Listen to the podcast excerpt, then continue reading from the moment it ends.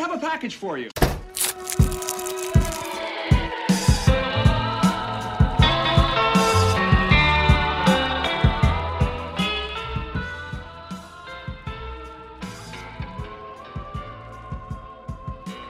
Salut à tous et bienvenue pour le 22e épisode de votre podcast favori. Je suis accompagné de Yann, Salut de Brieux, Et bonjour de Thomas Salut à tous et de Candice. Hello Je suis Hugo et bienvenue dans Recommander. Alors, comme pour l'épisode précédent et ce qu'on va faire pour toute cette saison, on va direct commencer par la chronique et c'est notre ami Brieux qui s'y colle. Eh oui Question. Est-ce que vous aussi, vous avez un petit péché honteux? Un film, une série, un livre que vous ne pouvez pas vous empêcher d'aimer Et ce, même si la terre entière vous hurle que c'est une horrible bouse.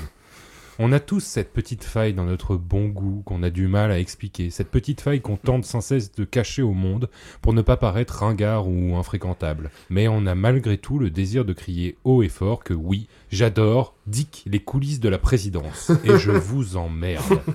Voilà, je cherche et je vois pas personnellement. hein. Eh Attends, bien. Que bon goût, Attends, moi. C'est- C'est quoi ton film euh, que t'adores Je sais pas. Dick et les coulisses de la présidence. C'est pas vraiment moi, on m'a écrit cette chronique. Ouais. Enfin, on m'a écrit ce... Puis, J'ai vraiment l'impression que c'est... C'est un vrai film. Ah, c'est un vrai film. C'est un ouais. vrai film. C'est par le réalisateur de Emily in Paris. Ah, Ce que j'allais dire, je pensais que ce serait plutôt sur un autre type Oui, de réseau voilà, de c'est ça. type Eh ben, euh, ça pour donne adultes. très Eh envie. ben, eh ben non, il y a Ryan Gosling dedans. Ah Voilà, mais vous irez voir Comme c'est formidable. Non, merci. Eh bien, si vous aussi vous aimez les choses innobables, si vous riez aux larmes devant Taxi 4 ou Ala 2, ou que vous ne pouvez, Ah. Vous êtes pas prêts. ou que vous ne pouvez pas vous passer de vous retaper tout- tous les deux ans l'intégrale des Feux de l'amour, ce qui est d'ailleurs impossible Ouais, vu que la série existe depuis 1973 et n'est toujours pas terminée, alors restez avec nous et angoisse. plongeons ensemble dans l'univers de l'esprit critique avec Brieux. Oui, Brieux, Brieux. Et oui, et oui, c'est moi. Et vous connaissez tous cette fameuse phrase on ne dit pas c'est nul, on doit dire je n'aime pas. Exactement. Phrase que tout médiateur débutant se doit de connaître, la phrase qui te permet de désamorcer en douceur un éventuel conflit entre deux hommes alcoolisés qui gâche la soirée de tout le monde parce que l'un refuse d'admettre que les films Transformers, bah, c'est vachement bien, ou que Gigi Abrams est un réalisateur talentueux. alors, On a déjà eu cette discussion. ouais. Ouais, il, est, il est armé de. alors moi, cette phrase, je suis à la fois d'accord et pas d'accord, et vous me connaissez, je suis plutôt dans la tempérance, et les choses, surtout en matière d'art, sont, comme le film Signs, plus compliquées qu'il n'y paraît. Aussi, je voulais revenir avec vous sur ce qu'est la critique arti- artistique. Pourquoi est-il si important d'émettre une critique sur tout et n'importe quoi? Pourquoi est-il important que nos goûts soient les bons? Et surtout, pourquoi des gens parviennent à apprécier Rob Schneider? Quelles sont les règles fondamentales pour devenir un critique accompli? C'est ce qu'on va voir tout de suite. Pas terrible ton intro.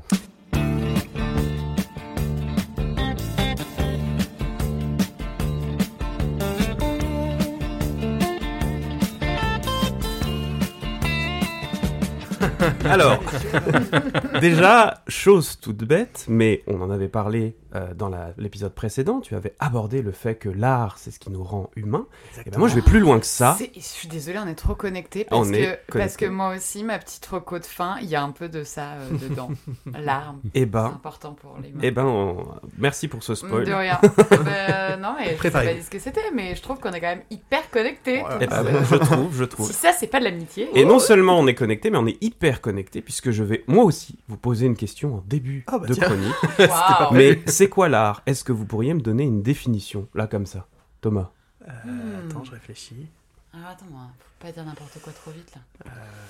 Euh, L'art, c'est un besoin, une nécessité Ouais, c'est pas mal. et un espoir. Oh là là. Allez, boum Bon, ben, on, Bah, peut- on va pas dire. Mais pas si, trouvé si, le mot, si, mais si, j'aurais si, dit si, euh, espoir. Bah, tu véhicules pas forcément que de l'art, euh, que de euh, que de l'espoir avec euh, l'art. Non. Mais par contre, c'est euh, ouais, c'est cette idée de te faire rêver un petit peu plus loin, quoi. Pour moi, l'art, ce serait euh, quelque chose. C'est en lien avec euh, la chronique qu'on a fait euh, il y a deux semaines, du coup. Mais c'est en lien avec. euh, tu disais le besoin, c'est le. J'ai envie de vous raconter quelque chose, mais je vais passer par des. Je vais passer par un objet pour vous le raconter. Par Mm. un objet. euh, Un alors qu'il soit. Voilà, c'est ça. Qu'il soit physique ou Mm. immatériel, mais par un. une œuvre, du coup, pour vous raconter une histoire en particulier. Ça marche pour les films, ça, passe- ça marche même pour, les, pour la musique, pour l'architecture, Ouais. pour plein de trucs comme ça. Ouais, ouais. Alors moi, perso, j'aurais dit que l'art est une activité ou le produit de cette activité qui s'adresse délibérément mais- au sens, aux émotions, aux intuitions et à l'intellect qui découle d'une intention sans fonction pratique définie, mais je veux pas dire de bêtises. Hein, Mais quelle euh, arnaque Oui, oui. Oh, mais- D'accord. Alors ça aussi, ça peut être une bonne définition. Oui. Euh, quoi qu'il en soit, pour avoir fait le test à mon entour, avec mon entourage, et ça se confirme ici, je remarque qu'il y a autant de définitions qu'il y a de personnes. Bien sûr. Et je pense que ce flou artistique Oh, participe, Ah. oui, oui, c'est festival aujourd'hui, hein. participe à la difficulté que nous avons d'émettre des avis objectifs. Parce que si l'on considère, par exemple, les jeux vidéo ou les mangas comme des, produits des produits destinés aux enfants, bah déjà leur, faites pas- leur faites pas lire Berserk, et ensuite il est, il est évident que vous allez avoir du mal à en faire un commentaire aussi pertinent que si vous regardiez une toile de Vermeer qui sera peut-être plus inclus dans votre définition de ce qu'est l'art. Ouais, donc en gros, il faut avoir conscience que la perception que nous avons de l'art joue sur notre façon d'émettre un jugement, c'est ça? C'est ça, et on le remarque facilement avec l'art pauvre ou l'art contemporain, par exemple. Certains y voient un art vide de sens, Ouais. et bon, en effet, lorsque Piero Manzani crée Merda d'Artista en 1961, Ah. pas besoin de faire la traduction Ouais, en- voilà. de- de- littéraire, en chiant dans 90 boîtes de conserve qu'il referme hermétiquement, bah, il faut être sacré- faut sacrément s'y connaître en art pour ne pas y voir juste un délire chelou. Ouais, t'as un artiste Hein aussi qui a, qui a reproduit euh, tout le système entre guillemets de digestion de l'être humain et donc du coup il crée de la pisse. Voilà. Bon, C'est pareil, des. Ça, je trouve ça incroyable. et ben voilà. Eh ben- contre, visuellement c'est un délire, hein. c'est une Ouais. construction le truc. Eh ben, je vais vous dire quoi, ces, ces fameuses boîtes euh, hermétiquement fermées peuvent se vendre euh, jusqu'à plus de 200 000 euros. Quoi oui, Attends. Oui, oui. oui. Ouais. Le- Putain. Ah, c'est Oh, demain, je suis artiste. Parce que là. J'ai déjà commencé, moi. Ouais, c'est ça. Ah bah Hugo, tu aller là.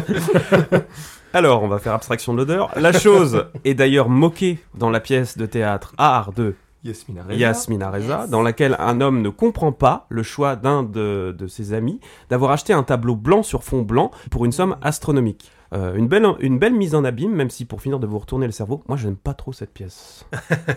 Qu'est-ce que t'en penses toi Hugo?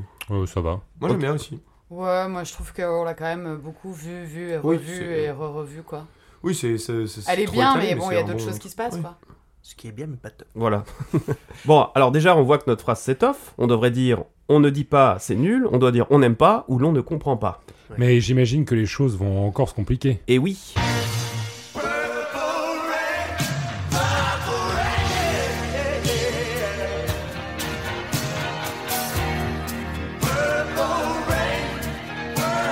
Parce que oui, tous les goûts sont dans la nature, et si vous avez roulé des yeux devant la platitude de cette phrase, un peu comme Kian Kojandi quand on lui demande s'il aime manger épicé, c'est qu'au fond vous êtes d'accord avec moi, mais que vous avez du mal à l'accepter. Parce que oui, il est difficile d'accepter que d'autres peuvent avoir des goûts différents du sien, et plus encore lorsque ces personnes aiment des choses de qualité très discutables, pense-t-on. Après tout, comment peut-on aimer la saga complète des Fast and Furious, ou encore l'intégralité de la bibliographie de Marc Lévy? Le philosophe?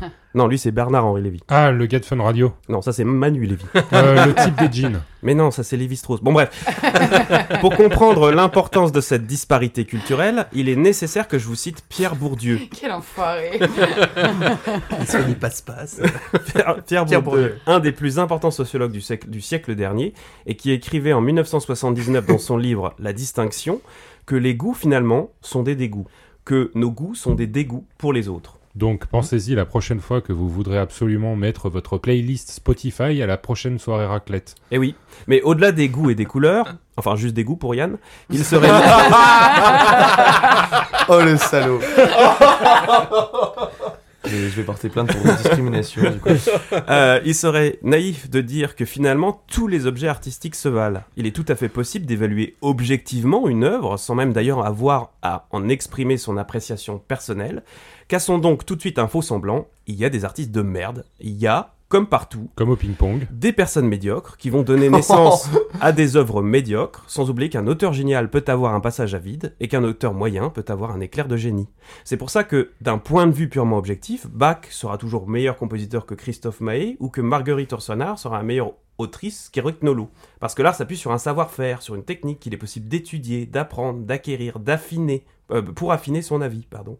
C'est un métier, quoi. C'est un métier, voilà. Un exemple simple autour de cette table, Hugo a une formation musicale, et vous l'aurez vu dans le, dans le dernier épisode, et c'est sûrement pour ça qu'il aime Prince, et que moi j'aime plutôt d'ailleurs Straits. Son point de vue, son point de vue en matière de Non, musique, C'est une histoire de goût. C'est Voilà. pas une histoire de... mais j'en viens, j'y viens Euh, après. La Oui. couleur, vous voulez dire Mais son point de vue en matière de musique aura toujours plus de poids que le mien.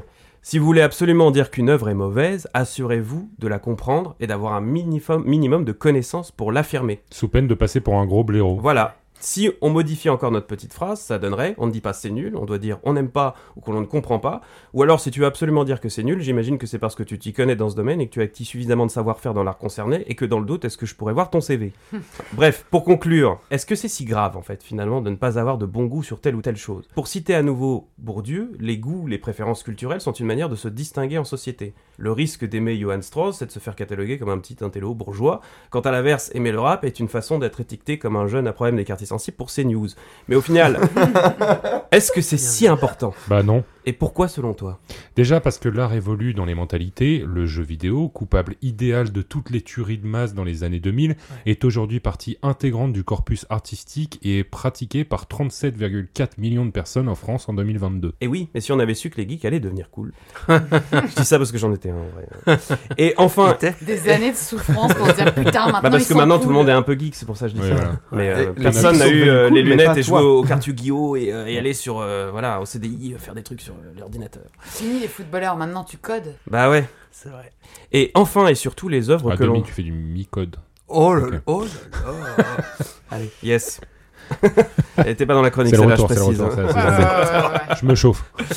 Alors, et enfin et surtout, les œuvres que l'on aime nous procurent du plaisir, du bonheur. Peu importe leur qualité, on s'en fiche. Si vous aimez euh, écouter la comédie musicale Alibaba, alors par pitié, écoutez-la. Savourez chacune de ces super... Chacune de ces chansons, parce que l'important, euh, c'est pas de dire c'est nul, mais on n'aime pas, ou l'on ne comprend pas, ou alors que non, en fait, laisse tomber, viens prendre le blanc, le rouge, le saucisson, et profi- profitons tous d'être ensemble, parce que peu importe nos goûts, ils ne servent à rien si on ne peut pas les partager aux autres. Voilà, merci beaucoup. Eh Waouh. ben, merci beaucoup, Brieux. Merci, Très, très cool. C'était trop chouette. Moi, je du coup, j'ai j'ai- j'ai pas aimé ta chronique. Ah, mais est-ce que t'as le CV pour? Non, j'ai dit j'ai pas aimé, j'ai pas dit que c'était nul. Ah, c'est pas faux. Et ben voilà. Ouais. Euh, moi, j'ai une petite anecdote, anecdote ou recommandation pour rebondir sur le début de ta chronique. Ouais. J'ai découvert euh, il y a quelques temps la chaîne YouTube d'une euh, euh, qui s'appelle Art Content pour rien. Donc, c'est un jeu de mots avec art contemporain. Oui. Yann n'a pas compris. Art content, le fait de, Hein de compter. Chose. mais si, il a compris. Non, non, mais, euh, Quoi non, non, non, mais j'ai- vu, j'ai vu la vacuité d'un coup. Parce qu'il faut savoir que Yann, en plus d'être daltonien, un Hein peu con. Non, non, mais bon. Et donc, elle, euh, elle, euh, elle fait des, elle a une, comment dire, une chaîne de vulgarisation de l'art sur l'art. Et donc, elle part énormément de, des classiques jusqu'à jusqu'à maintenant. Et elle, elle parle justement de, de ces artistes de merde, justement. Mm. Et de qu'est-ce qu'ils apportent et de qu'est-ce qu'ils racontent. Mm. Et de comment on quantifie et on qualifie cet art-là. C'est-à-dire euh, euh, cette sensibilité qui va être propre à chacun. Bah, est-ce que finalement, elle a une, une nécessité aussi Ou est-ce que euh, juste c'est de la merde On est arrivé à un moment donné où euh, tu scotches une banane sur un mur et tu la vends, euh, je sais pas combien. Ouais. Et donc je vous recommande Art contemporain. Art contemporain. Eh ben, trop chouette. Je vais, je vais te l'écrire sur un papier. Yann. non, mais en vrai, oui, pour en, pour en revenir par exemple à Dire Straits et Purple Rain, ce n'est qu'une question de goût. Même si j'aurais beau. Et là, c'est un truc pour lequel je suis pas d'accord avec toi, Brieux. Vas-y, dis-moi. C'est que j'aurais beau avancer tous les débats euh, et toutes les connaissances que je peux avoir, enfin, les piètres connaissances que je peux avoir en musique, ça ne changera jamais ton goût. C'est-à-dire Oui. que tu aimeras toujours ça. Et je n'ai aucune, non mais je n'ai aucune légitimité, même en étant un grand docteur en musique, à dire que c'est nul. Plus personne n'a ça. Non, c'est pas, c'est pas tant le fait, euh, parce que c'est nul, c'est un peu exagéré. C'est-à-dire que c'est Oui. la phrase, justement, que je trouve un peu mauvaise, Oui, ou dans le sens de où dire c'est mieux. elle est, voilà, chose. ou de dire que c'est mieux. C'est ça, que- en fait, cette phrase-là, je, je suis à la fois d'accord et pas d'accord. C'est ça que je veux Ouais, te ouais. dire. C'est qu'il faut pas non plus critiquer les goûts d'une Oui. personne, mais critiquer l'œuvre en elle-même, qui, qui peut être critiquée de façon euh, tout à fait Ouais, euh, logique. Si, euh, si t'as une maison, il manque le toit, bon bah c'est bien, Ah. mais il manque un truc. Ouais, Mais ça n'empêche, ça n'empêche rien au fait que si tu l'aimes, tant mieux pour toi. Euh, c'est ça que je- c'est, en ça que je voulais dire. De mon point de vue, le seul truc qui vaut réellement dans la musique, et c'est con à dire, et je pense que c'est c'est la sincérité qu'a l'artiste à le faire. Ouais. Mm. C'est le seul truc. Même, par exemple, Mais tu vois, tout. Joule, moi j'ai eu énormément de mal avec Joule, maintenant j'en écoute un peu plus, mais au début j'en ai eu éno- j'ai eu énormément de mal, pardon. Et en fait, le truc qui fait que je l'apprécie en tant que personne et qu'il a sa légitimité, c'est que il fait ça avec le cœur, qu'il qui bosse comme un dingue, mais Ouais. comme plein d'artistes, hein, mais qui bosse comme un dingue et que même si ça me plaît pas ou même si je trouve ça pas assez entre gros guillemets, vous, vous les voyez pas, mais je les fais, euh, entre gros guillemets, euh, pas assez évolué, ce qui ne veut rien dire, et ben il a toute sa légitimité parce que il fait ça avec passion et parce que c'est Mm. nécessaire pour lui de le faire. Et je trouve que c'est ça le plus important Puis, dans je l'art. pense que l'artiste réussit à partir du moment où il, euh, il y, a- il y a des gens qui apprécient l'écouter. Ça veut dire qu'il a réussi à toucher des gens, c'est que quelque part, bah, son but, il est. euh, Moi, je pense que rempli. c'est- Mmh, Non, mais si, moi j'entends un peu ce qu'il veut dire parce que le, le, le fait est que dans la musique, euh, dans l'écriture, que ce soit euh, des nouvelles, des romans ou autres, euh, on pourrait même parler de théâtre, tu vas avoir différents niveaux de lecture et différents niveaux de compréhension en fonction de, des connaissances que toi tu as sur ce sujet-là et est-ce que tu as été euh, euh, sensibilisé tôt ou pas à ces sujets-là? Donc forcément, quelqu'un qui va avoir fait des études de musique, lui, il va, ou elle va, va entendre un morceau, euh, va entendre les notes, va entendre les contretemps, va entendre, enfin, tu vois, plein de, plein de choses, les harmonies et autres. Et donc, forcément, son appréciation de l'œuvre, va être différente parce qu'elle va être aussi euh, dosée sur une question de, de complexité ou, ou non, tu vois. Alors que tu as des gens, au contraire, ils vont juste être dans l'émotion. On en parlait du coup dans le- dans l'émission précédente en parlant des Daft Punk. Il y a des gens, euh, ils vont pas avoir ces connaissances-là et ça va être juste une question de qu'est-ce que je ressens. Mm. On se permettait de Ouais. porter un jugement aussi sur Marc Lévy et tout. Je, je suis d'accord avec toi, c'est loin d'être de la grande littérature, mais en fait, tout le monde Ça reste un des auteurs les plus lus en France. hein. Exactement, et Voilà. c'est juste qu'en fait tout le monde a des degrés de lecture et de et, et, et d'intéressement aussi. T'as des gens Mm. qui ont envie de lire des livres euh, pour se changer les idées, pas pour se prendre la tête. Et donc forcément, euh, le mec qui a fait euh, euh, 13 ans euh, d'études de lettres pendant, enfin, sur des sujets qui remontent à il y a 300 piges, bah lui il va peut-être se dire bah c'est de la merde. Mais parce que lui, il a un Je vais background qui est plutôt me tourner plus, sur euh, ce bouquin ouais, sur la cornemuse irlandaise. oui, mais voilà. mais en, en réalité, c'est ça. Je pense que c'est juste que tu- t'enfonces dans un sujet et dans une spécialité qui fait que tu vas être plus sensible à quelque chose qu'à l'autre. Et donc, du coup, tu vas te permettre de porter un jugement de valeur dessus. Oui. La question, c'est qu'est-ce que toi, vrai. ça te. Qu'est-ce que ça t'évoque Qu'est-ce que ça te fait- ça te Mm. fait ressentir? Après, euh, je suis assez mal placé pour faire ça, pour dire ça, parce que souvent je mets des jugements de valeur sur les musiques. Non, non, mais tout- Là, non, mais j'en- parle posément, c'est pas- mais dès que j'ai pas- un coup de saut, euh, dès que c'est, j'ai un coup de sang, euh, Je vois pas à quel moment c'est mal aussi de dire que t'aimes pas quelque chose. Ça oui, fait partie- non, mais ça fait partie du débat. euh, l'avoue, partie- si je te parle d'un pas, film que j'ai aimé. Tu me dis, Je tu dis je l'ai grosse pas merde. aimé, bah tant mieux, ça fait qu'on en discute. Non, mais c'est pas grave que ce soit de la grosse merde. Si quelqu'un aime de, quelque chose de très très mauvais, il a le droit. Ah oui, ça, par qui en contre, d'ailleurs- il y, a autre chose aussi, c'est que c'est une façon de, s'affirmer et d'appartenir à un groupe. Il y a ça aussi, c'est que Mm. tout- toutes, les, toutes les œuvres dont on peut parler, et ce que je disais juste avant, c'est une question aussi de à quel groupe tu te rattaches, euh, dans quelle case tu te ranges en disant euh, moi j'aime ci et j'aime pas ça. Enfin bon, je sais Et pas. ça- Sachant qu'en plus, il y a aussi plein d'œuvres que tu peux apprendre à aimer avec le temps. Bah, comme Mais tu oui. disais, euh, maintenant tu, tu aimes Joule. Euh, le, bah ouais, tout le mouvement euh, autotune dans le rap. Mhm. euh, j'ai mis, euh, j'ai eu 5 ans de retard sur tout le monde quand tout le monde a explosé. Bon, j'aime pas encore PNL, mais quand tout le monde a, a fait exploser, par exemple SCH, moi je ne comprenais pas et je détestais ça. Et en fait, à force de l'entendre, je me suis dit putain, c'est hyper bien en vrai. Et après, il a écouté Ouais. Loup Noir, il a fait genre oh Ça fait comme ça parce que je suis un bonhomme, tu sais, je vais pas faire. Ah. Récemment, je me suis posé la question inverse, entre guillemets. Je regardais euh, un film, je ne saurais plus vous dire quoi, mais je me souviens que c'était censé être un chef-d'œuvre. C'était vraiment un film ultra important dans l'histoire du cinéma, qui a marqué l'histoire Bah, du cinéma. Je me, je me souviens plus euh, ce que c'était euh, là à ce moment-là, mais bref, c'est c'est pas le propos. Prenez le film que, que vous Bah, voulez. Citizen Kane. Voilà, admettons Citizen Kane. Tout le monde dit que Citizen Kane a été le plus grand film, enfin, est le plus temps. grand film de cinéma, etc., Ouais, etc. Et donc c'était pas Citizen Kane que je regardais, mais Parce pendant que, je Citizen regardais, Kane, j'adore. euh, je me disais, parce que Citizen Kane, Mauvais exemple. Parce que Citizen Kane, c'est vraiment le meilleur Non, mais film en de fait, tout le temps. en fait je, me, je me posais la question de justement, qu'est-ce qui en fait le plus grand film de tous les temps Mm. à ce moment-là? Qu'est-ce Mm. qui en fait le chef-d'œuvre? Mhm. Et puis finalement, où en fait, bah, ce film-là en question, je me, sou- euh, bah, c'est certainement pour ça que je me souviens pas. Je m'étais dit, ouais, en fait, ouais, un peu en mode. Alors, je comprends les qualités, euh, les qualités techniques, les qualités euh, Intrinsèques, de, euh, voilà, de scénario, mais ouais. il me touche pas plus que ça, en fait. Est-ce que c'est vraiment ça ou est-ce que c'est le fait qu'on te l'ait peut-être euh, Ouais, trop tellement vendu, vendu, peut-être. Parce y a, y a- ce phénomène-là, il existe fort. hein. Moi, je veux plus qu'on parle de. Ouais. parce que si on me parle trop d'un film, euh, j'attends 4 ans avant de le regarder parce que trop d'attentes Mm. et ça me bouffe le truc.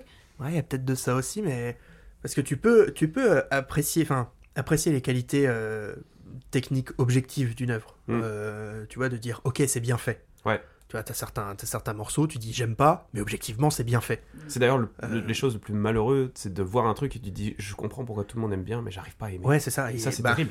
Alors, Camelot, pour ma part, j'ose le dire. Non, non, non, ça fait des années qu'ils nous habituent, nous ne réagissons plus même. Je- Même Ça me fait plus rien. Voilà, je. Vraiment, Quelqu'un a un mouchoir, s'il vous plaît objectivement, je sais. ah, il saigne du nez. Bruit de mouchoir ajouté au montage. Euh, objectivement, je, je, je comprends les qualités, euh, les qualités narratives, les qualités d'écriture, les, quali- les qualités de, enfin bref, de, de montage qu'il y a, etc., etc.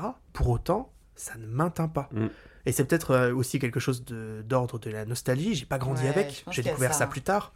Et, et vraiment, ça, ça ne C'est donc pas. de la faute de tes Je- parents. je Alors, comprends. Mais moi je, je pense que le coup de. Tu l'as vu dans ta jeunesse et. euh, Je pense que Enfin, ça, moi, je, moi, je ça regardais ça avec beaucoup mon aussi. père le Ouais, c'est soir ça. à la télé et on se tapait des barres. Et donc, du coup, je pense que c'est ce, ce truc-là est, est- Je pense que ça vaut pour énormément de choses dans Après, de moi, Moi, je hein. trouve que c'est bien écrit, j'aime l'humour, je, je trouve que le- la rythmique est toujours euh, on point, tu Mais vois. ça, mais, je suis Mais ça, d'accord tout le avec monde toi, est- Tout le monde est d'accord avec ça. En pour- fait, c'est ça qui est, qui est paradoxal, Oui, c'est que je suis d'accord avec toi sur Ouais. cet état de fait. Que, en effet, c'est bien écrit. mais juste, c'est pas ton humour, quoi. Ça te touche pas. Bah, et pourtant, quand vous faites les vannes, je trouve ça marrant. Oui, Ouais. que Quand je regarde, euh, parce que vous êtes les copains. Si, parce que t'es les copains. Euh, mais quand je regarde, je m'ennuie un peu, quoi. Je Donc, comprends. euh, Et ça se ouais. trouve, on a pété le truc aussi. Ça se trouve, à force, nous, de- d'être des connards à dire tout le temps. Excusez-moi, j'ai dit connard. Quoi? Oh là là Tu, tu te prendras un Euh. Ouais. Putain, c'est vraiment pas que- possible de est-ce dire Non, connard comme Est-ce que c'est pas parce que nous aussi, on, a, on en a beaucoup. Enfin, on a fait beaucoup de répliques, on, Oui. on en parle beaucoup, on en rigole. Et donc, du coup, dans ta tête, ce qui est drôle, c'est c'est de nous entendre le faire plutôt que de- Ouais, de- de d'entendre ça aussi. l'original? Peut-être de ça. Bah, il y a le, ouais, c'est un peu ce que dit, euh, c'est un peu ce que dit Bourdieu pour revenir à la chronique, Mhm. c'est que il y a euh, le fait que certaines catégories sociales disent ça c'est un chef-d'œuvre, le reste c'est de la merde, Mm. qui a une sorte de contre-culture, qui est un phénomène euh, très détaillé, dans- de sûr. personnes qui se décident de faire leur propre culture pour ne pas, pour contrer l'élitisme de certaines autres. Euh, donc c'est un phénomène qui existe, euh, tout simplement le fait de dire oh là là c'est vachement bien, c'est vachement bien, c'est vachement bien, Bah, oh, arrêtez avec ça, Par pas exemple, vachement bien. euh, tu Ouais, prends ouais. le graffiti, Ouais, par exemple. le, le Ouais, tag, ouais, exactement. Tags, euh, tout le monde a chié dessus pendant euh, 25 ans, et puis un jour, il y a Louis Vuitton qui a mis un tag sur un de ses sacs, et tout le monde a dit Ah, c'est vraiment des génies, c'est trop bien. Alors que c'est la rue, frérot. Il y a, il y a un, un très bon exemple. Il y a un docu qui est sorti sur, net, euh, sur Netflix. Non, Sur pas Arte. sur Netflix, sur Arrête. Arte, sur Banksy. Oui, je l'ai vu. ouais. Ah, il est génial. Je Ouais. vous conseille Il d'aller le regarder. de Il est la sorti porte. C'est ça De quoi Ça parle de la Il porte parle du... de la, de la porte du Bataclan qui avait été volée. Donc ça, te- le, le, le docu te remet un peu dans le contexte au départ et ensuite euh, euh, tu suis un peu l'enquête pour la retrouver et l'impact que ça a eu dans le monde de l'art et l'impact que ça a eu d'un point de vue juridique aussi. Euh, Vous voyez ce que c'est que la porte du Bataclan? Non, du tout. Ouais, je vois. euh, en fait, trois, euh, quatre ans, je crois, après euh, les, les- les attaques du, Oui, du c'était en Bataclan. 2019, c'est ça. C'est ça, c'est 2019, donc euh, ouais, 4-5 ans après. Donc Banksy, euh, en pleine nuit, euh, donc c'était la, la porte qu'on voyait, euh, la porte arrière euh, du Bataclan, par laquelle on a vu des images de gens qui s'enfuyaient pendant le pendant l'attaque, quoi. Et lui a fait une œuvre, un pochoir d'une, on appelle la, la, petite, la, la jeune fille triste. parce que du coup, il y a une sorte de voile comme ça, on dirait qu'elle pleure. et très vite, c'est devenu un peu un fait de société. Et beaucoup de monde s'est attaché forcément parce que c'était son hommage aux victimes du Bataclan. Et je crois, moins d'un an après, Hmm, ouais, je crois je que crois que c'est c'est ça. ma- c'est six mois après, un truc comme ça, euh, en pleine nuit, il y a des, des mecs qui sont arrivés, qui ont déboulonné la porte, qui se sont barrés avec. Euh, et donc ça a questionné sur euh, euh, à qui appartient l'œuvre. Oui. Est-ce que c'est au propriétaire du lieu? Est-ce que c'est euh, euh, à ceux qui gèrent le Bataclan? Est-ce Mm. que c'est la ville de Paris, donc le 11e Enfin, plein de questions. Mais il y avait ce- cette question de euh, comment évolue l'art? Il y a quelques Mm. années, ça aurait été considéré comme un graffiti. Alors aurait- il y il a, aurait Ça été aurait effacé, été quoi, effacé. littéralement. il y a alors des que- gens qui arrachent les murs Ouais. et tout pour pouvoir les revendre. Et ils peuvent pas euh, les revendre d'ailleurs, parce que... euh, parce bah, que- Chez Banksy, non. Mais il y a plein d'artistes français, non. par exemple, où ça se fait. Mais bon, Moi, je on vous conseille ce docu, il est, il est, il est très très bien fait. Il retrace du coup cette, enquête-là, mais aussi tous les rebondissements et tout l'impact que ça a eu sur, euh, euh, sur la juridiction vis-à-vis du street art. Et, euh, et de comment on- le droit aussi. euh, Je trouve ça fou ce truc de à qui ça appartient. Ouais. Enfin, ouais. Justement, c'est dans la rue, ça appartient à tout le monde. Bah, Alors, le Bah, tirer et bah, ça a toujours pas c'est au été- propriétaire du mur. Ça a toujours pas été. euh, Ça, ça, a ça- toujours ça, pas ça été. euh, Bah, si, parce qu'il y a des gars, bah, c'est Banksy. si, ça en finit, fait, c'est. Banksy qui a fait ce trou juridique parce que lui, numérotait ses pièces qu'il vendait en lui-même. expo, ouais, qui Ouais, il vendait euh, en, un- en salle d'enchères et Il, autres, il mettait un, un tag d'identification. avec un billet coupé en Et, euh, et euh, le truc, c'est que il y a plein d'autres artistes qui n'ont pas les moyens de faire ça, qui ne sont pas aussi connus, mais qui ont des œuvres qui commencent à côté. Par exemple, euh, il y a par exemple à Paris, il y a un mec qui s'appelle C215. Mm. Euh, T'en avais parlé. Ouais, j'en avais parlé quand il avait fait. euh, il, a- euh, Et en fait, il était parti en Ukraine à l'époque. Ce mec-là a fait des trucs à Vitry, par exemple, et, et en fait, il y a eu des portes, euh, il faisait des portes de, de trucs de poste, etc., des portes de groupes euh, électriques, là, et les mecs arrachaient ça pour aller les revendre. Et en fait, les mecs qui n'ont pas de moyens, eh ben, ils peuvent pas faire des tags d'authentification, etc. Et en fait, selon la loi, le propriétaire du mur a le droit de porter plainte parce que c'est son mur qui est tagué. Donc, vu que c'est son mur, le tag lui appartient. Et en fait, dans le documentaire, je vous spoil un peu, il y a des images où ils arrachent. Il y a un mec qui vient avec un truc, il fait découper Ouais. son mur là où il y a le tag, et tu vois, il fait décoller le mur pour revendre le mur avec le graphe dessus. Mais je vais, je vais c'est juste, je vais juste te corriger sur un détail. Le, les, les, les attestations, les trucs officiels Ah oui. euh, qu'il fait, c'est seulement pour euh, ses œuvres qui sont vendues en galerie ou en vente Ah oui, aux ça. enchères et autres. Mm. Son street art, euh, par contre, euh, qui est dans la rue, lui ne, Ah, touche l'authentifie rien pas dessus. parce qu'il ne, le- il, il ne, le, il ne touche rien dessus. Et en plus, euh, lui a affirmé que c'était comme un, un cadeau à chaque fois pour euh, la population, la ville, enfin les citoyens. C'est un message pour eux et donc du coup ça n'a pas de valeur Ouais. euh, pécuniaire et de toute façon ça ne pourrait pas être vendu aux enchères parce que c'est considéré comme un vol illégal. et du coup, c'est vendu au marché noir. Et d'ailleurs quand la porte avait été, quand la porte avait été enlevée, euh, il y avait une- un panneau de bois et un panneau en bois et il avait marqué. euh, T'as peut-être gagné la course des rats, mais tu restes un rat, Ouais. en anglais. Et c'est Ouais. et c'est signé Banksy, du coup. Enfin bref, on s'est beaucoup écarté du, du, Oui. du sujet. Eh ben, merci beaucoup quand même, oui, Brieux. merci, avez- bien, merci nous. Merci beaucoup. vous Je vous en vachement. Et et c'était très drôle très aussi. Et Ouais. très drôle. Ouais. On se serait cru sur France Inter. C'est un, beau Oui, compliment. c'est vrai. Eh ben, Ouais. c'est- C'est C'est un vrai, très beau vrai. compliment. Du coup, la semaine prochaine, Brian ne sera plus avec nous, mais sur France Inter. Sur France Inter. Vous le retrouverez le dimanche. Aux côtés de Guillaume Meurice et de Eric Lompré. Euh, Emeric Lompré. J'espère qu'il nous écoute. Spoiler. Non. Et on va passer au reco. Alors Thomas, ta reco. Ouais, j'étais en train de boire. Oui, bien sûr. Alors, je vais vous reparler de Netflix une énième fois, mais je vais pas vous parler de films, je vais pas vous parler de séries, je vais pas vous parler de programmes qu'il y a sur Netflix, Je vais vous parler de Netflix. de juste Netflix. Non. Est-ce que vous saviez qu'il y avait aussi des jeux vidéo sur Netflix? Non. Oui, Minecraft. Il y a Minecraft notamment. C'est vrai? En fait, Quoi? il y a Netflix a tout un catalogue de jeux vidéo euh, disponibles sur mobile et sur tablette. Et, et jusqu'à présent, en fait, c'était pas foufou. Enfin, je, que ce que je voyais, j'étais en mode, oui, bon, c'est les jeux euh, gratuits, euh, naze de voiture, euh, c'est des jeux gratuits naze de logique, de machin. Et puis, il y avait quand même des jeux qui, qui sont en lien avec les séries Netflix. Et là, dernièrement, ils ont fait deux, trois acquisitions où je me suis dit, ok, non, ça peut être un catalogue qui est beaucoup plus large que ça. Et comme Netflix c'est de plus en plus cher là ces derniers temps, je me dis quitte à faire autant que Faut la ça. jouer à la Steam, tu penses? Euh, alors peut-être pas à la Steam non plus parce que c'est vraiment axé sur mobile et sur tablette. Mais pour autant, par exemple, euh, moi, ma... j'ai dépoussiéré un peu mon iPad que j'ai transformé en petite console de jeu. Ah. Par exemple, il y a deux jeux que j'aimerais vraiment vous conseiller. Donc si vous avez un compte Netflix et que vous l'utilisez sur téléphone ou sur tablette, c'est sans surcoût. Cordis là depuis deux semaines là donc. tu rigoles depuis hier. Mais du coup, sur les jeux vidéo, il y a les pubs aussi. Il n'y a pas de pu... Ah, Ah. excellente question. Ah. Je- Est-ce qu'avec pas. l'abonnement à 5,99, vous avez les jeux vidéo ou pas? Je pense que oui, mais je ne pense pas, je pense pas qu'il y ait des, qu'il y ait des pubs. Euh, je pense que ça fait vraiment partie du, du package, entre guillemets. Vous avez par exemple l'excellent, mais un peu court, Storyteller. Je sais pas si, Si, ça ça me dit un truc, ouais. parle autour de la table. En fait, le principe du jeu, c'est de créer des, des histoires dans des cool. mini storyboards. euh, des histoires. Alors, euh, des- c'est des mini-énigmes très efficaces, parfois un peu clichés, euh, parfois très très simples, parfois ultra durs. Euh, J'ai vu notamment Domingo y jouer et je me suis dit, Ah, j'aimerais trop jouer à ce jeu. Netflix. J'ai vu, bah, j'ai vu que le jeu était un peu cher vu sa, dure, enfin, vu sa durée. Et en fait, il est disponible sans surcoût sur euh, Netflix. C'est vraiment Mais génial. oui, Storyteller Storyteller est vraiment génial.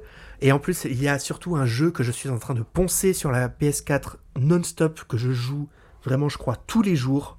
Et je me suis dit, ah, pour l'instant, je l'utilise sur le PS Plus Extra. Et je me suis dit, ah, mais je vais plus avoir le PS Plus Extra bientôt. Et là est arrivé sur Netflix Dead Cells, la Ah, Netflix Edition. De- par des Français. Par des Français, ça je savais pas. Ah ok. oui, c'est un jeu français. Eh ben, Cocorico.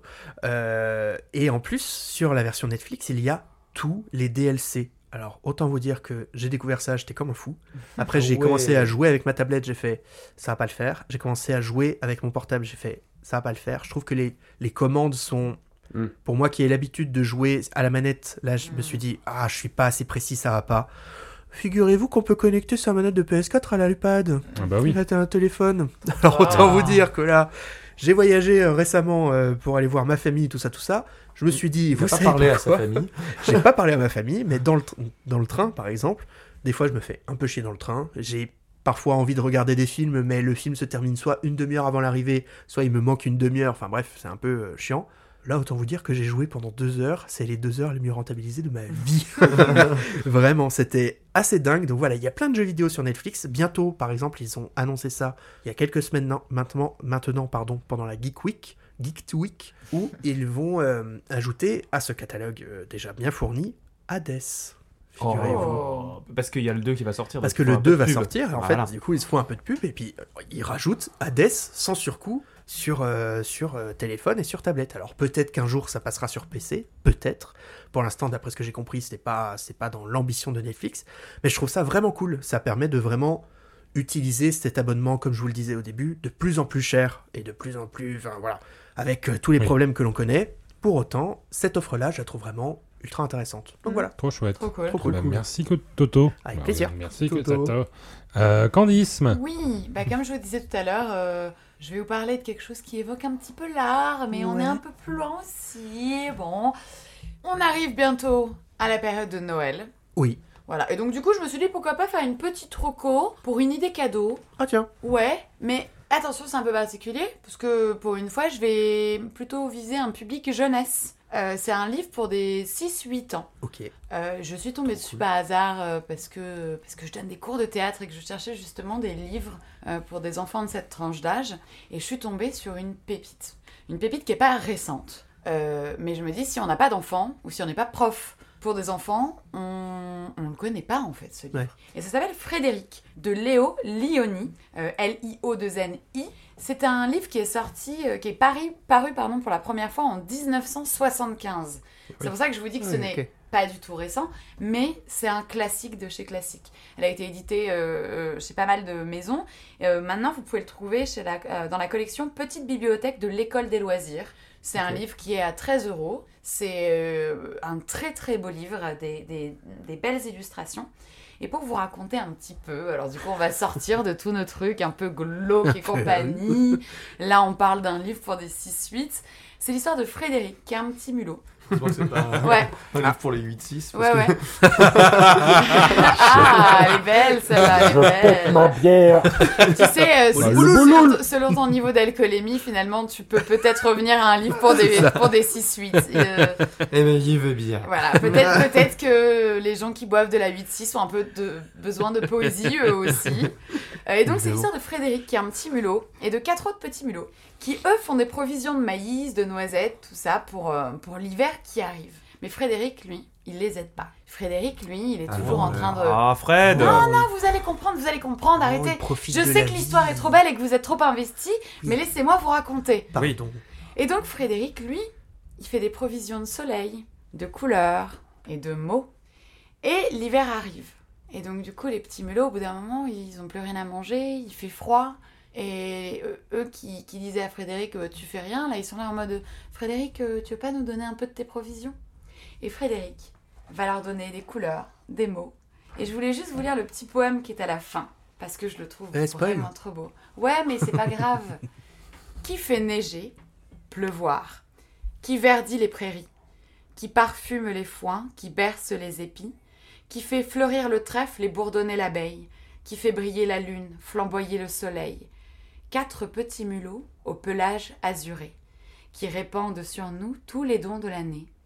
Le mulot du printemps disperse les averses, le mulot de l'été enchante prés et haies, le mulot de l'automne égrène fruits et baies, et le mulot d'hiver souvenir et promesse. Magicien du bonheur, mulot des quatre saisons, veillez à tour de rôle, ne vous endormez pas. Serions-nous plus heureux si vous n'étiez que trois? Bref, Et derrière, ils mangent tous Frédéric. non, je, je, je vous le Oh, conseille Yann. parce que je sais pas s'il y a des jeunes parents peut-être qui nous Oui. écoutent, s'il y a des, des nouveaux tontons tata ou des anciens tontons tata. Euh, Je me dis que c'est toujours un peu. triste, ça. euh, ça, ça change un petit peu. Comment? C'est- non, je sais pas. Je trouve ça triste. Les anciens formule. tonton tata, c'est un peu une formule Non, triste. ce que je veux dire, c'est que c'est pas comme si l'enfant était né il y a 9 Oui, mois voilà, ou c'est un ça. an. C'est pour des, Voilà. c'est pour des 6-8, quoi. Mais je trouve que c'est un, un livre qui évoque l'affirmation de soi, la différence, mais aussi à mes yeux, ce qui est le plus important, c'est l'art et la poésie. Oui. Partager la beauté pour réchauffer les cœurs. Oh, Eh ben, c'est une belle leçon pour les enfants. C'est ce que tu viens de faire pour nous aujourd'hui, petit peu de Candice. douceur. Et je dirais donc aux critiques, serions-nous plus heureux si nous n'avions été que quatre? Peut-être. Peut-être. Allez, Yann, Euh, ce qu'il te reste à faire. ouais. Ah non, pas ta reco. oui. yes. Bon, vas-y, on écoute ta qui reco une dernière fois. C'est toujours lui qui Ça, c'est ma dernière fois. Hein Euh, Très bien, c'est ma dernière fois. Ma dernière reco, du coup, puisque Hugo. euh, Oh, ça va, on te garde, on te garde. Qui aime Très bien, bien. bien. Eh ben, aujourd'hui, je vais vous recommander une chaîne YouTube et c'est ma première fois euh, sur, YouTube. Squeezie. Alors, je vais vous parler de la chaîne. non, pas Squeezie, mais Le Tropper. Le Tropper, c'est Bastien Martins, c'est un jeune gars qui analyse des scénarios de films, séries, films d'animation, tout ça en général très en lien avec de la culture pop.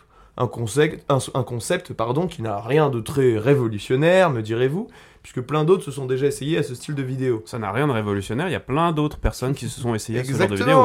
On a déjà des youtubeurs très costauds dans ce domaine, avec les Captain Popcorn, Chronique Fiction, ou même euh, Durandal pour les plus aigris d'entre vous.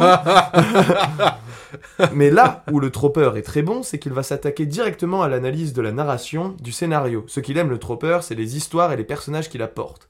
C'est pas tant une chaîne YouTube que je recommanderais à un amateur de cinéma, mais plutôt à quelqu'un qui se lance dans l'écriture. Il est plutôt présent pour t'apprendre à raconter qu'à écouter. Et ça, je trouve ça super cool. D'autant qu'il fait tout ça, avec une énergie folle, beaucoup d'imagination, il fait des petites, euh, petites intros, il, il monte ça un petit peu comme un film, c'est assez cool. Et vous le verrez si vous jetez un coup d'œil sur sa chaîne, il réalise aussi des fictions audio et des, courtes parodies plus que sympas.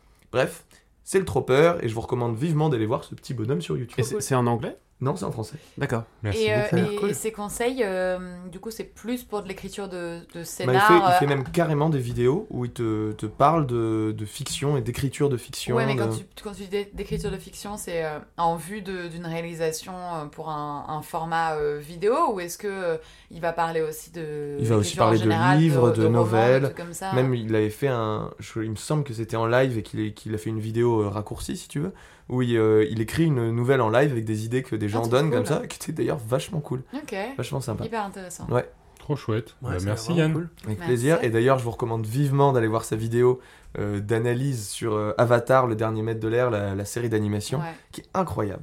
D'accord. Trop cool. trop cool. Voilà. Faudrait que je regarde Avatar depuis. euh, Bah là, ils vont en faire une série Netflix. Et ouais, t'as un live action qui va arriver sur Ouais, je Netflix. sais, Ouais, mais j'ai euh, pas j'ai vu le toujours deux. vu les autres regarder. Enfin, les autres. Les autres. Les gens. On avait dit de pas parler de Jan M. Night Shyamalan. T'es J'ai pas dit, j'ai pas vu le 2. Alors, moi, je parlais pas de cet avatar-là. Bah oui. Et du coup, il était très content de sa vanne. Il a juste souri. Putain, je trop premier Puis degré. il y a eu aussi Avatar, le dernier maître de l'air, le, film fait par. Ah, euh, ah oui, par Shyamalan, c'était de oui, ça dont tu parlais. Non, je crois euh, qu'il parlait Night de, euh, de Avatar. De l'écran bleu. Avatar, le, le Du grand bleu bleu. avec Jean Reno. Le grand bleu, ouais, exactement. Mais c'est connecté à un cassable, euh, le... celui de Night Shyamalan. Ça serait génial. Avatar, le dernier T'as tome. pas vu dans le fond Samuel Oui, Jackson bien en sûr. fauteuil roulant Bien sûr. J'ai tout, j'ai tout fait depuis le début. Après, Non, on n'a rien compris. Il y avait un twist de fou à la fin et on l'a pas vu. Moi, vous m'avez perdu. Mais re- vois, Ouais, vois la version euh, animée de, de Ouais, c'est elle est vraiment ouais, top. c'est vraiment- Une des meilleures séries que j'ai vues de ma vie. Je sais pas, faut juste C'est que beaucoup je trouve. euh, Ouais, c'est ça en fait. Il faut que je trouve la déterre de commencer. Une fois que je serai dedans, je vais tout binge-watcher, Ça a je le- pense. Mais c'est euh, une très grande force de raconter de manière enfantine des, des sujets qui ne sont pas Ouais. du tout euh, enfantins. non, j'ai entendu que des bonnes choses là-dessus. Genre le, le Que des génocide. bonnes choses. Vraiment, que des bonnes choses. Eh ben merci beaucoup Yann. Avec Brieux. plaisir. Oui, alors moi je voudrais vous parler d'un petit jeu indépendant fait par des Français qui Le s'appelle. Aetheris. Je vous l'appelle parce que E A-E-T-H-E-R-I-S. euh, qui est un petit RPG tactique au tour par tour et qui combine des éléments du roguelite et du jeu de plateau. Alors, roguelite, tu as parlé de Hades. Ouais. Pour ceux qui connaissent Hades, c'est un peu le même principe, c'est-à-dire on va aller dans des zones faites euh, de façon procédurale, c'est-à-dire presque aléatoire, et euh, on va essayer d'accumuler de, l'expérience, essayer d'aller au bout de l'histoire, mais on va pas y arriver, on va mourir, on va recommencer avec une nouvelle stratégie jusqu'au Ah, moment je où on va y les arriver. jeux comme ça. C'est faux. C'est pas faux. Ah, Isaac. Euh, Avec ce but oui. à Isaac Oh, j'ai 4 j'ai ans. fini le dernier boss avec Isaac. Ah ouais J'ai plus que 34 personnages à faire. Oh, ça va. Bah voilà. Ce n'est que. Vous auriez, vous auriez vu la tête qu'il a fait quand il a gagné. Genre vraiment, il a regardé le vide pendant 5 minutes. Avec une larme presque qui coulait sur le C'est côté. fait. C'est C'est fait. Thanos à la fin d'Infinity War, quoi. Ouais, Je pensais à Frodon quand il a acheté pouvoir la nappe. bonjour à mes petits-enfants. tu vois. Tu te souviens du goût des fraises Non. je ne vois qu'Isaac. Mais euh, voilà. Eh ben alors, si vous connaissez aussi un jeu comme qui s'appelle Darkest of Dungeon, Darkest Dungeon, Ouais. Oui. eh ben ce, ce petit jeu à Etheris prend des éléments euh, de Darkest Dungeon, des éléments du tactical RPG, c'est-à-dire euh, vous êtes euh, sur un plateau et puis il y a des cases et vous devez vous déplacer de case en case et attaquer des ennemis qui se déplacent de case en case. Bref, voilà. Euh, eh ben c'est ça mélange un peu tout ça. Et ça vous raconte une petite histoire de quatre lézards qui part de son de leur euh, oui, oui, Et eux, ils ramassent De du quatre- maïs et des noisettes. C'est ça. Et le Il y en a petit un, il s'appelle Frédéric. Et euh, c'est un peu ça. lire le poème. Et euh, ils sont poursuivis par un brouillard. euh, Pardon, c'était le poème. Ah, un brouillard noir en fait qui, qui les poursuit et euh, le but c'est d'échapper le maximum possible au brouillard noir et d'essayer de comprendre c'est quoi ce brouillard noir. Mhm. Voilà. Euh, pourquoi je vous en parle? C'est parce qu'il y a un élément dont je ne vous ai pas parlé, c'est la direction artistique qui est absolument magnifique. C'est, ça rappelle des estampes japonaises, ça rappelle plein de choses. C'est vraiment unique. J'ai, j'ai rarement vu euh, un jeu qui avait une direction artistique aussi poussée. Euh, voilà, je vous montre des petits visuels. euh, Dommage, C'est quoi C'est du pixel ne Ah non, c'est pas pas du pixel art. Ah oui, c'est beau. Voilà, c'est euh, c'est pas c'est c'est un mélange de dessin et, et de pixel art. Bah, Ouais. regardez sur internet. je vous euh, invite à les- regarder sur internet. Je tenez, je, vous- je vous le fais passer. Euh, c'est vraiment unique. J'ai rarement vu. D'ailleurs, euh, voilà, vous qui l'avez vu, Ouais, je sais pas ouais, si c'est ça vous parle, Ouais. mais c'est un voilà, c'est vraiment une direction très particulière, très originale. Euh, et pour y avoir, euh, voilà, bon, j'y ai pas joué encore beaucoup parce que j'ai pas le temps. Je suis au théâtre souvent avec des amis autour de la table. Pardon. Euh, Un petit mot peut-être. un petit mot peut-être. Non, non, non, on va pas. On va Non, pas. on en avait parlé. On en avait parlé. On avait reçu Maxime Piprel pour parler d'On a essayé de monter. Hamlet. Mais euh, Pièce qui fonctionne très bien d'ailleurs. Allez-y. mais, mais dès qu'on est, euh, mais, mais dès qu'on est déprogrammé, ce sera le premier jeu auquel je jouerai. Voilà. Donc fin Au théâtre, Rendez-vous. Et toi, Merci Hugo beaucoup Brieux. Mais Je t'en prie, et toi Eh bien moi je vais vous parler d'un comics. D'un comics. On dit un comic ou un comics. comics Un Non, ça- comique. On dit un comic. Un comique Un comics. Un comic. Ça T'as dépend. besoin d'être drôle toi. Ça dépend, tu vas parler Un d'une. BD ou de Fabrice Oui voilà c'est ça. Je vais parler d'une BD. Ok. Euh, donc je voudrais vous parler de la BD Northlanders. Northlanders, on va le dire en français comme ça. Northlanders. Alors c'est une BD qui est sortie sous 50 numéros entre 2007 et 2012. Putain. C'est scénarisé par Brian Wood. Alors Brian Wood, c'est le game designer des Max Payne, en gros. Ok. Voilà. Oui. Ah oui. Ah oui. en fait, ce, gars-là a créé ces- cette série qui a été réunie en trois gros tomes. Donc, euh, vous n'êtes plus obligé d'acheter Ouais, des 50 numéros 50 et de les chercher dans la nature. C'est disponible dans toutes les librairies. Donc, ces trois gros tomes, le livre anglo-saxon, le livre islandais et le livre européen. C'est une super bonne BD, pardon, parce qu'on suit les Vikings et hum, que l'histoire a été créée en partenariat avec un historien. Donc Brian Wood, il a fait appel à un historien pour qu'on se rende compte à peu près de ce qu'étaient réellement les Vikings. Ici, il y a un peu de hum, théologie et de rapport euh, spirituel, Ouais. mais ce n'est pas le centre de tout. C'est le centre parce qu'ils se battent contre le, le christianisme. Et en fait, ça, ça explique comment les Vikings sont devenus chrétiens au fur et à mesure et comment ils se sont euh, sédentarisés. Et ce qui est incroyable, c'est qu'en fait, on voit surtout que c'était des, des gens, des, des commerçants et des, des, des gars qui découvraient le monde. En fait, c'était des explorateurs et des commerçants. Au-delà d'être juste des gars qui voulaient absolument se battre et aller au Valhalla, c'était des gens qui faisaient vivre leur famille. Oui, voilà, Euh, même très très peu quoi. Donc euh, voilà, je vous le conseille, c'est vraiment super, euh, c'est super beau, bien dessiné. Il y a plein de dessinateurs différents qui ont tous une patte différente, donc euh, on s'ennuie jamais. C'est jamais tout le temps la même, euh, le même trait, le même, les mêmes couleurs, etc. Voilà, c'est tout pour ma cro- euh, pour ma roco, pardon. Euh, je vais remercier euh, Brieux, Mais de Merci, rien. Brieux. merci. Yann, De rien. merci Thomas Avec plaisir. et merci Cordy. Merci à vous et merci aux gens de nous écouter. Bah ouais. Je suis Hugo, c'était recommandé. Au revoir.